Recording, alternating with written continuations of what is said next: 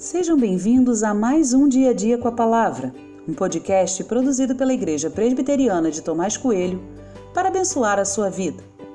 O título de hoje é As Coisas Encobertas e as que Não São, e tem por base o texto de Deuteronômio 29, 29, que diz: As coisas encobertas pertencem ao Senhor nosso Deus, porém as reveladas nos pertencem, a nós e aos nossos filhos para sempre para que cumpramos todas as palavras desta lei. O texto bíblico fala de duas coisas: das coisas que estão encobertas e daquelas que não estão. As coisas encobertas não foram reveladas, são as perguntas ainda sem resposta. Qualquer resposta com relação a isso é mera especulação. E como o povo gosta de especulação. As pessoas têm dificuldade de entender algo simples, a nossa limitação. Não falo aqui de limitação intelectual, mas uma limitação imposta por Deus quanto às coisas que Ele mesmo não nos deu a conhecer.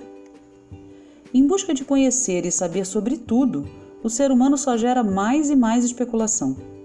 Resolver isso não é coisa que caiba no nosso tempo ou no nosso bolso. Um dia, quando Ele quiser, o que hoje conhecemos em parte, conheceremos plenamente. Por outro lado, também existem as coisas que não estão encobertas, que nos são conhecidas, estão aí para que todo mundo as veja. Curioso é perceber que para a maioria dessas parece haver desinteresse. O amor de Deus, por exemplo, é algo que não está encoberto, é escancarado, anunciado aos quatro ventos. Mas parece que muita gente não se importa com isso.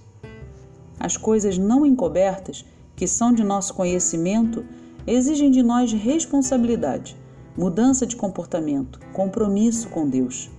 O que você já sabe deve simplesmente obedecer. Reconhecer a limitação e ser obediente são passos importantes no processo de caminhada com Cristo.